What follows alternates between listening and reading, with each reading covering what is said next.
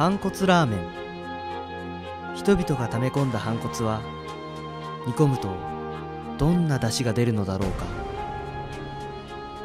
語り手はレディオ 2KMP でお送りします。今日のスペシャルは浪人スペシャル2そこまでさええ？僕はねレディオさんあるんですか？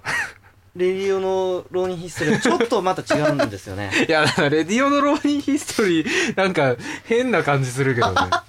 いやこいつの場合はさあのマニアックじゃん。で近いところはありますよ。あるやっぱり。でうん。僕は一一番良かったって思うのは自分の得意不得意まあ話あったんですけど、一かなり世界史がどうのっていうそう世界史がクソソで英語がめっちゃできるっていうのは分かってたんですよ、はいはいはい。僕はせんあの1年目は早稲田しか受けてないんで周りも、はいはいはい。周り全員センター試験受けなよってみんなに言われましたけど、絶対受けねえっていう態度で、うん。センター試験も受けずにお早稲田一本で行ったんですよ。すごい強気ですね。はい。で、センター試験はでも一応自分で過去問解いてて、うん。それで実力とか測ってはいたんですね。で、英語はもう絶対190より下回ることなかったすげえ。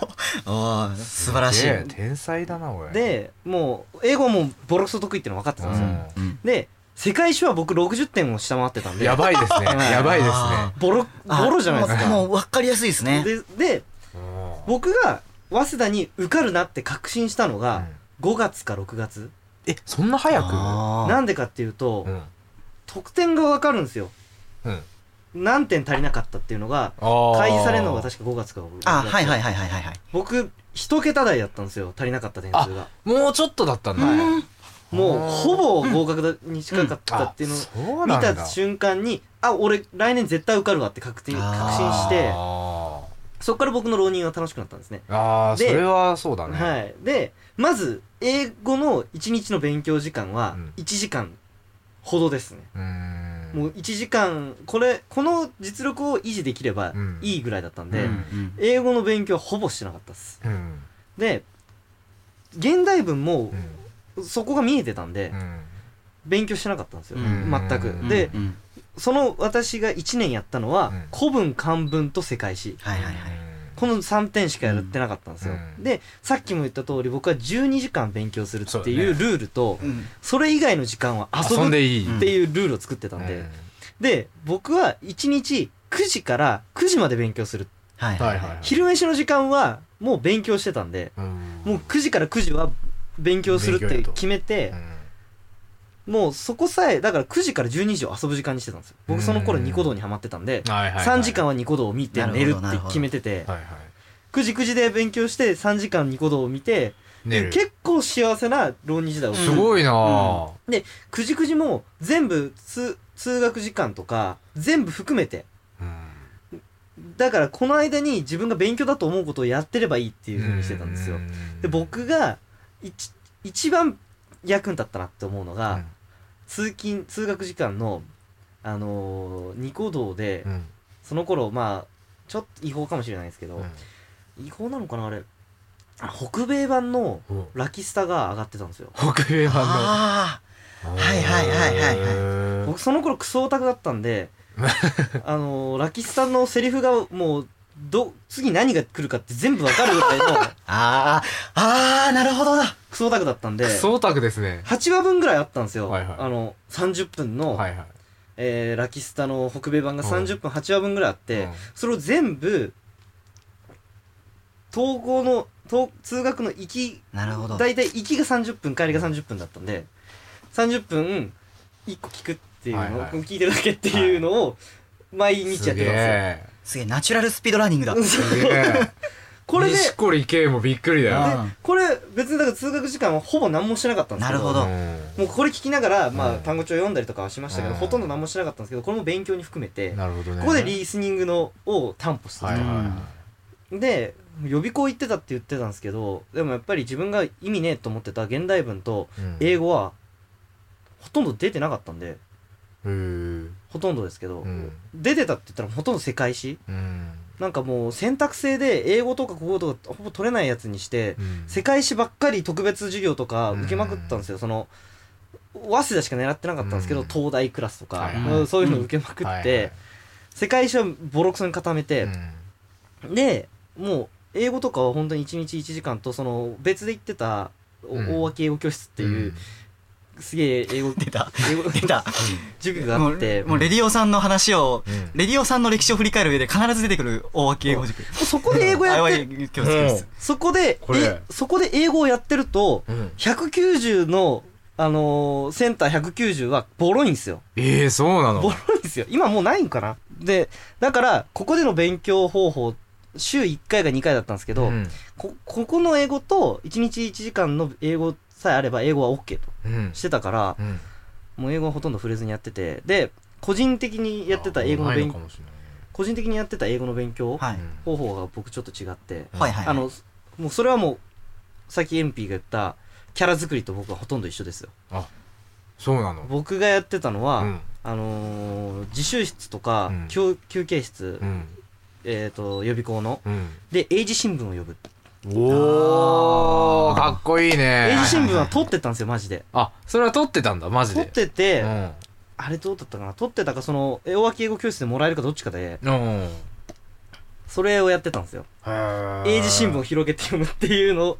それはなんか随分なんかちょっとあいつ違うなっていう目線になるよね。と世界史に関しては、うん。あのー本とか読んでたんであの世界史の変な知識が入ってる本とかあるじゃないですか。あのあるんだ。誰々、なんか教授が書いたみたいなうん。世界史の本みたいなのを読んでたんでそういう勉強方法をしてキャラ作りをしてたんですよ。あいつはちょっとやべえみたいな。やっぱなんかあるんだなそういはい。うそういうスイッチが入るんだな。はい。っうん。ていうのもやってて。でもうですももう本当にメリハリですよね。うん。でそれでもう本当に世界史とこ古文だけ上がれば絶対に受かるっていうのは分かってたんで、うん。まあでも集中できるわな、はい。ね、しかも残り一桁台だったらね、はい。あいけるわこれはみたいな。でもそこの12時間の勉強さえ落とのペースさえ落とさずにやってれば、もう僕に与えられたその3時間の自由時間は何をしてもいいっていうふううにん。決めてたんで、すごいねであとは逆に自由時間も3時間ってちゃんと決まってる方がはい、ちゃんと遊びますよね多分ね。無駄180分無駄にしたくないじゃないですか。うん。したくないね。なんか本当に統制されてましたよ浪人時代は、うん。12時間勉強して3時間は僕はあのニコニコ動画の総合ランキングを1から100まで全部見るっていう 生活だったんで。あーすごいさっきまで90分間映画を熱く語っていた男とは思えない。ね同じ人でも同じこ、うん。なんだろう。でもスイッチの入れ方は同じかもしれないよね。あののめり込めるうん、土壌はできたよねそこで。あのやっぱねオタクの方がのめり込むのはうまいんですよ。僕もクソオタクの遍歴をずっと経てきてますから、うん。あれですけど。だから本当に昔のニコ動とかは超詳しくて、うん。本当に毎日毎日1位から100位は全部見るっていうふうに決めててすげえな。それで中にはさ何十分みたいななありあるありますあります。でああいうのどうしてたの？ああいうのとかはもう仕方ないから分かるやつはカットですよね。その例えば結構もう作品ものとかうん。例えばアニメとかもその頃配信されてたんでとかあとはなんていうのかな本当にか自分の本当に興味のないうん。なんか新しい僕とかはやっぱ新しい映像表現っていうの方が好きだったんで、そういうののそうね。かっこいいいい表現ですよね。新しい映像表現。新しい映像表現。長いやつってそうじゃなくて、うん。なんか本当に趣味の動画とかが多いんで、うん。そこら辺をカットして、大体1から100、うん。は。まあ要は常に100位まではそう確認をしてたと。うん毎時リストっていう、うん。毎時のやつを1から100まで見れば、うん。1日の流れが分かってたんで、うんそれを見てたんでその頃は本当にすげえな。もうニコ動はもうアニメも詳しかったですこうやって廃人ができてるわけですね。それで、浪人の作り方なのか廃人の作り方なのかどっちかっていうね。いやあいやでもね浪人ってうん結構その辺は多分紙一重ですよ。あやっぱそうなんだ。あのなんて言うんでしょうパワープロのサクセスモードじゃないですけど最後の最後大丈夫博士によって廃止 になるかだね。浪人生になるかはみたいな話で。確かに。あれいつも悩むんだよな、でもだから結局元も子もないですけど、うん。レディオさんも僕も最終的に浪人して行きたいところに入れてるのでそうだね。入れてるからこそ浪人はいいそうあるんですよ。でさそのねあのキャラクターを作るっていう話ね俺英字新聞読んだりとかさ一番前のさ机に座ったりとかそういう風にキャラクターを作ることによってさこう逆にこうプレッシャーにならない？あ。うわあいつあんなことして落ちやがったみたいな。えっとどこも引っかかんなかったあいつみたいなそこはうん。本当に引っかからないことはないっていう自信があったので。あそういうことな。ででそこまですするんだったら本当にそういう自信につながるくらいの実績ないとダメだと思うんですよ。でやっぱり自分見て思ったのは、うん。あこいつ落ちるなっていう浪人生は全部わかるんですよ、見見てて。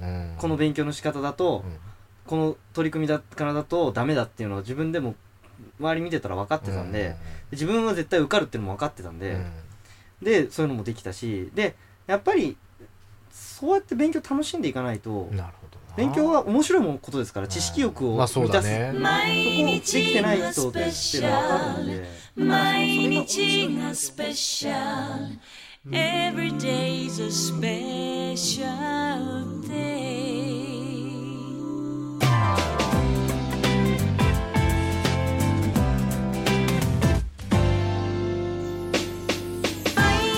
反骨ラーメン。今日の語り手はレディオ 2K MB でお送りしました。皆さんの毎日がもっとスペシャルになりますように。毎日がスペシャル。Every day's a special